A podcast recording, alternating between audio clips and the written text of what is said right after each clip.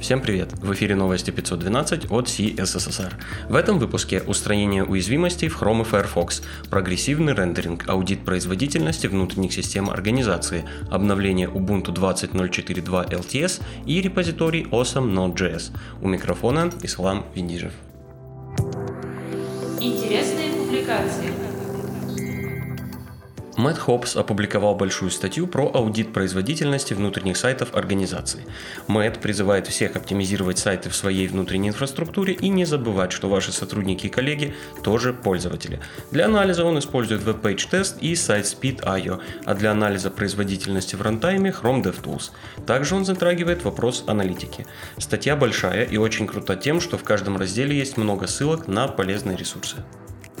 Штефан Баумгартнер на Smashing Magazine показал, как типизировать сложную функцию для отправки get-запросов. Штефан постепенно усложняет пример и использует продвинутые фишки, добавляются юнионы, дженерики. Также он использует и пару совсем новых фич TypeScript, литеральные шаблонные типы и рекурсивные условные типы для извлечения имен параметров. Следующая тема – прогрессивный рендеринг. NetMe в JSNG написала статью об этом подходе. Суть в том, что компоненты последовательно рендерятся на стороне сервера и отправляются клиенту частями, не дожидаясь отрисовки всей страницы.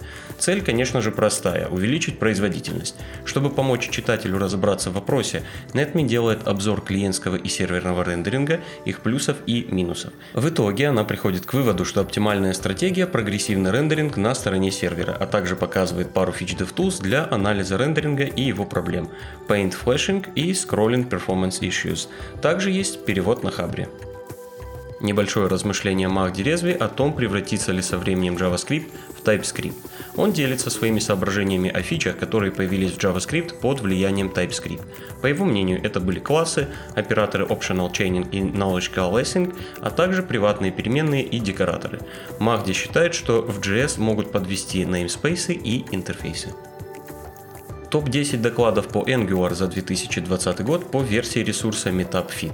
Среди них про новый движок Ivy, Module Federation, RxJS, работу связки Angular и Firebase. Это еще не все. На MeetupFit можно найти большое количество других докладов по JavaScript и TypeScript, Node.js и serverless технологиям. Чуть больше года назад я уже рассказывал про репозиторий Awesome Node.js. Это сборник полезных библиотек для Node.js проектов и образовательных ресурсов. За год репозиторий значительно вырос и определенно заслуживает внимания. С большой вероятностью вы найдете там что-то полезное для своей работы. Новости релизов. После релиза браузеров наступает время что-нибудь починить. Именно это и сделала команда Firefox релизами 85.01 и 78.7.1 и SR версии браузера.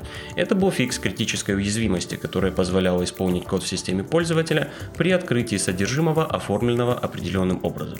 Также было представлено еще несколько небольших исправлений.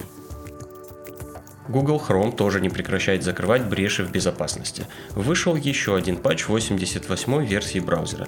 Была закрыта уязвимость, о которой пока неизвестно ничего, кроме того, что это связано с переполнением кучи в V8. Уязвимость не была помечена как критическая, но раз фикс выпустили, значит это было важно. Посмотрим на наш любимый движок V8. Была сформирована ветка в 8.9. Нас ждет топ-level await и ускоренный вызов функций с разным количеством аргументов. Эта версия появится в Chrome 89, выпуск которого запланирован на 2 марта. Тест-раннер Karma отметился релизом версии 6.1.0. В этом небольшом обновлении была улучшена обработка ошибок при парсинге файла конфигурации. Вышел Cypress 6.4.0. Загрузка файла теперь логируется. Опция метода SciIntercept DelayMS была переименована в Delay. Какое-то время DelayMS будет поддерживаться, но уже помечена как устаревшая и будет удалена в будущих релизах. Конечно, не обошлось и без пачки багфиксов. Вышла четвертая версия Vuex, библиотеки для работы с состоянием в экосистеме Vue. Этот релиз будет работать как раз с новой третьей версией фреймворка. Разработчики отмечают, что API не изменится по сравнению с предыдущей версией, и свой код можно будет легко переиспользовать. Пока что релиз все еще помечен как Next и есть Breaking Changes. Изменился процесс инсталляции и генерируются дополнительные бандлы для работы с третьей версией Vue. Вышел Ubuntu 20.04.2 LTS, были обновлены графические компоненты и драйвера для чипов Intel, AMD и Nvidia, а ядро до версии 5.8. Также в релиз включены свежие выпуски большого количества пакетов. Также отмечу релиз Nginx Unit 1.22. другим новостям. Команда Evron взяла небольшое интервью у создателя Vue Evan Yu о подходе к работе и разработке фреймворка. Он рассказал о структуре своего рабочего дня, о том, что математика и алгоритмы не самые важные для разработчика, но пренебрегать ими не стоит. Также Эван поделился прогнозом относительно развития JavaScript и TypeScript. Он считает, что типов JavaScript не появятся вовсе, и он будет развиваться параллельно с TypeScript.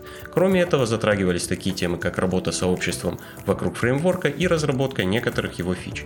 Интервью не очень очень длинная, но интересная. Таинственная история случилась в сообществе языка Perl. У проекта угнали домен perl.com. Предполагаемые угонщики вроде бы имели отношение к распространению вредоносного ПО и, скорее всего, похитили домен, чтобы воплотить какой-то коварный замысел.